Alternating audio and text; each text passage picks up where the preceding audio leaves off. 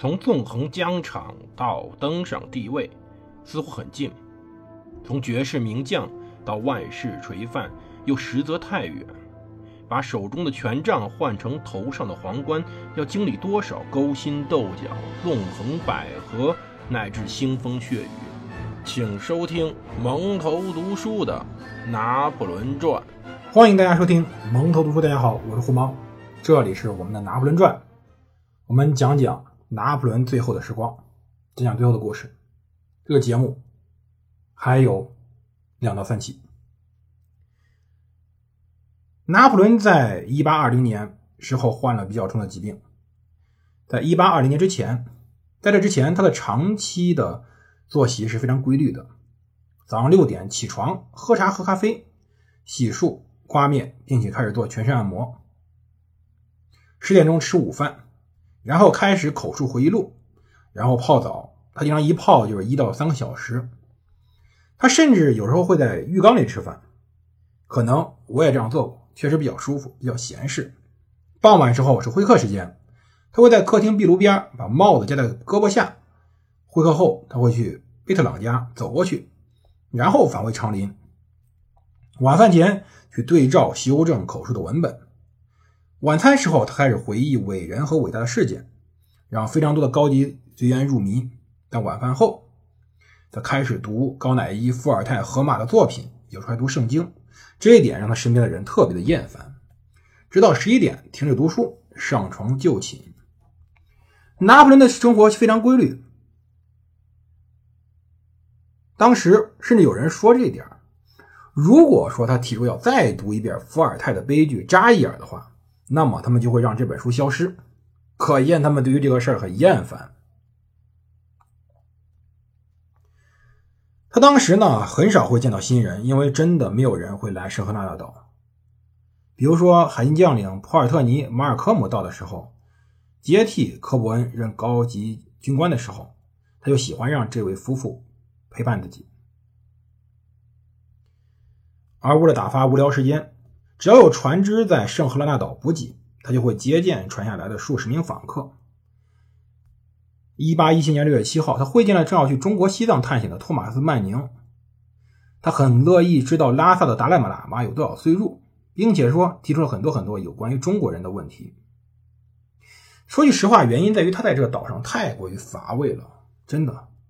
他甚至会模仿伦敦货郎的叫卖声，自娱自乐。可实际问题在于，他在岛上并不是很快乐，而是相对痛苦一点，因为他一直有病。从一八一六年十月下旬开始，他就已经开始露出一种重病的迹象。原因在于，一方面，他确实不再经常骑马，某种意义上成了隐士，他的体重开始膨胀；同时呢，他还很少吃果蔬。在他住的这里，气候又潮湿，种种的原因加起来，使得他的疾病开始变重。而他甚至还拒绝服用给他开的药，只同意泡热水澡，而且泡澡时间越来越长。说句实话，给他开的药呢，可能当时的医疗环境下，他拒绝吃也不是很大的坏处。而更大原因在于，他置身于这种悲伤的、被诅咒的、可怕的、糟糕的等等，他有很多很多说法的这个地方，或者说以他的说法，这一小块礁石上，他会感到越来越消沉。他是一个伟人，把一只狮子困在一只猫笼子里，这是无疑是非常残酷的事情。更何况这只猫笼子被扔在了。远离陆地的南大西洋，巴里奥马拉定期向洛等人汇报病人的身体情况。他每周写下总结，有时每天都写。根据这些文件，我们可以看到拿破仑的症状确实不好。奥马拉诊断后认为病人有肝炎。一八一七年十月，他跟洛为此而争吵。洛认为这个结论一出，人们会指责英国政府把拿破仑送在了这个骨子里有些不健康的地方。由于随后拿破仑不肯任再见任洛任命的亚历山大医生，所以只好记下了奥马拉的口述内容，然后向总督报告。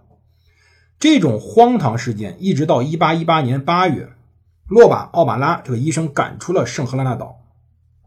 而此时古尔戈也走了，因为古尔戈尝试联系吕西安·波拿巴。1816年的时候，奥马拉就说过：“当然。”洛坚持要求在报告中称他为波拿巴将军。奥马拉报告说是拿破仑抱怨道：“他牙龈松软，轻轻一碰就流血，脸色苍白。”拿破仑在十月二十一号出现过呼吸困难、下肢肿胀发冷，后来还得过间歇性神经头痛。头痛这个倒是他经常由于战争期间留下来的毛病。然后到一八一七年三月份，还说他脸颊烧肿、牙龈发红、脸颊肿大、极其疼痛。七月三号还说他有严重的黏膜炎，还有脚踝水肿，晚间想休息，但是频频尿频比较严重。当时还有说他右肩有类似的疑难杂症区，有钝痛，脉搏从六十下升到六十八下，肠子易受刺激，脸颊疼痛，肋骨疼痛，这些东西。存留或加剧，完全有理由认为，当然只能有理由了，因为他这里在以刚才说的情况，当时的设备他没有什么设备可以确认他慢性肝炎发作了。一八一七年秋，拿破仑做了唯一一次手术，就是奥马拉拔掉他一颗牙。十月九号，他的右肋钝痛，痛感更深入体内，双腿有些消肿，右肋感觉不变。昨夜他有些心悸情况。甚至说，一定程度上影响了呼吸。说句实话，拿破仑这时候寿数没尽，但他身体显然显然特别的不好。到一八一七年末，他沉迷于消沉、肝病、胃疼，或许他有乙肝。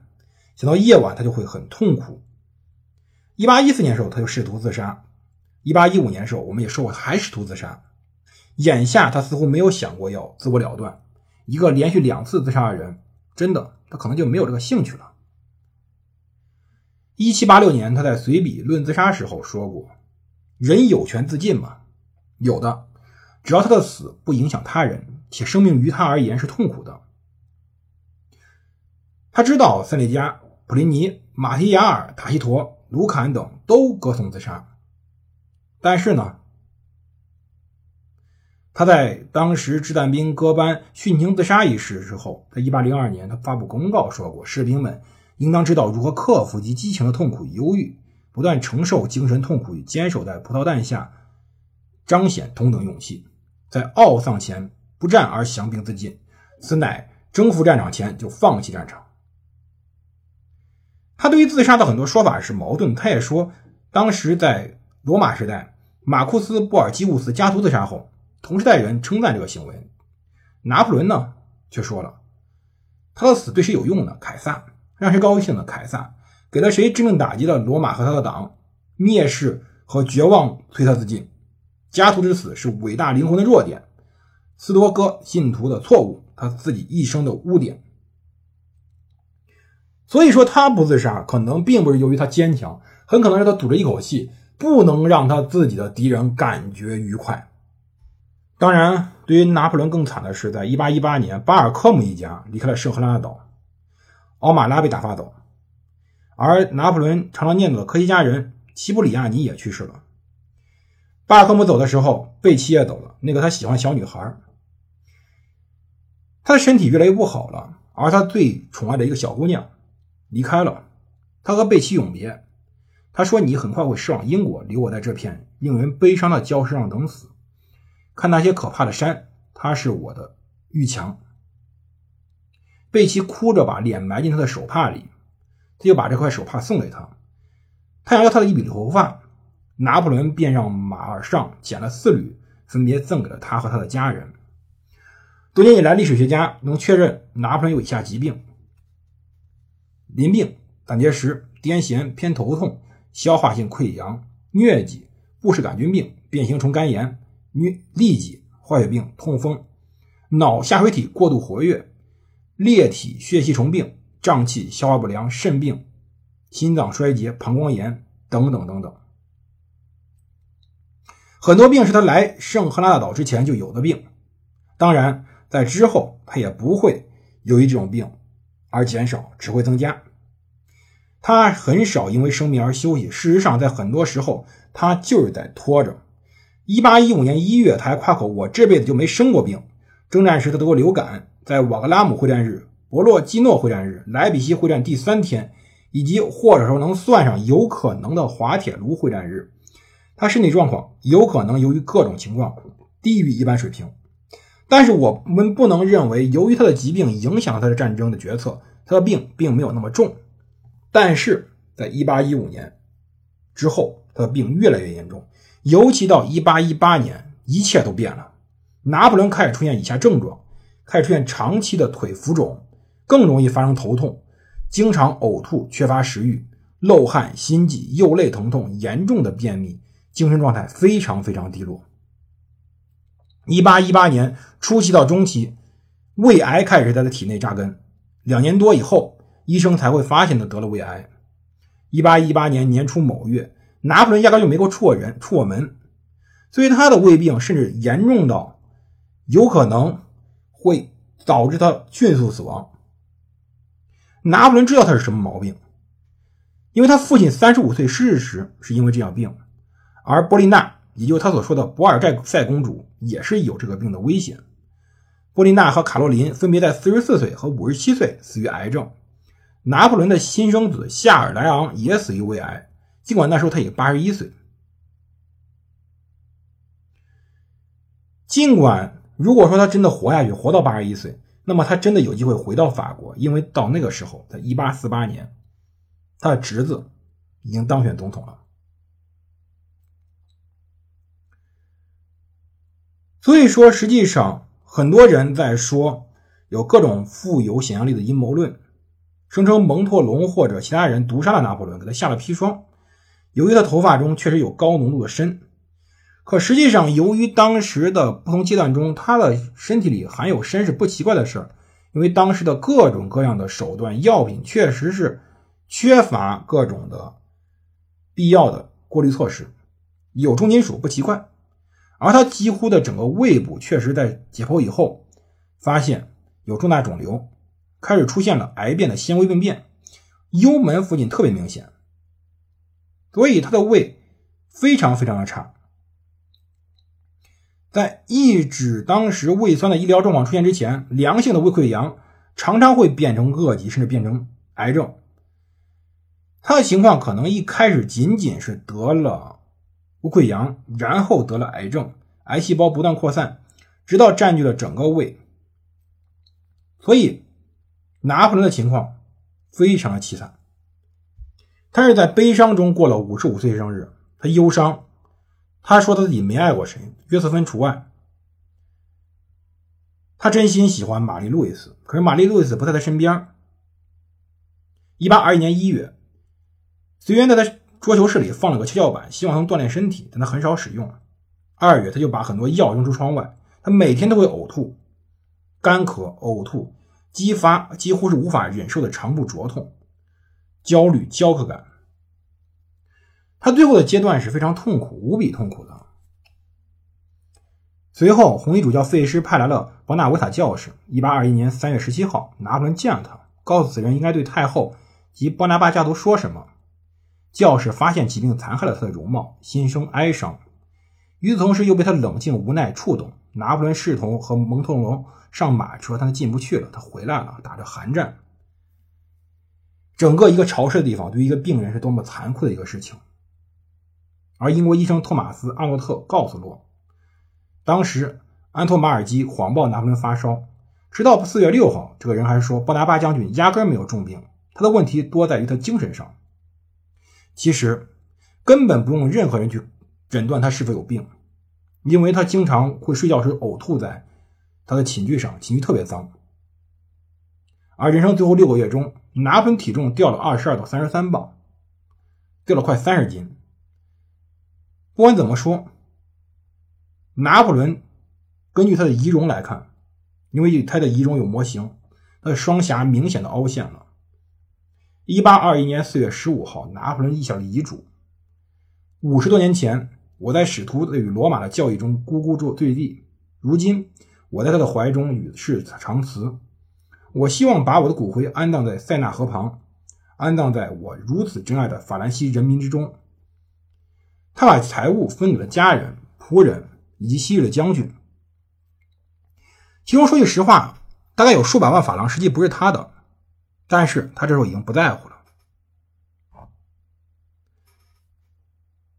在他最后的日子，他所核心写的是：“我感谢既善良又非常杰出的母亲，感谢红衣主教费师，感谢我的兄弟约瑟夫、吕西安、热洛姆，感谢波琳娜、卡罗琳、朱莉，也就约瑟夫之妻，感谢奥尔唐斯、卡罗琳娜是热洛姆之妻，感谢他们一直关心我。如果考虑到卡罗琳背叛过他，他进入名单确实是非常宽大的事情。在前年八月，艾丽萨在意大利去世了，路易不在名单里面，但实际上拿破仑从心里已经原谅他了。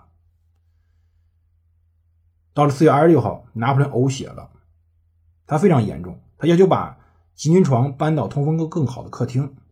贝特朗发现他已经没有力气吐痰了，他的马甲上染上了红色的唾液，他开始吐血。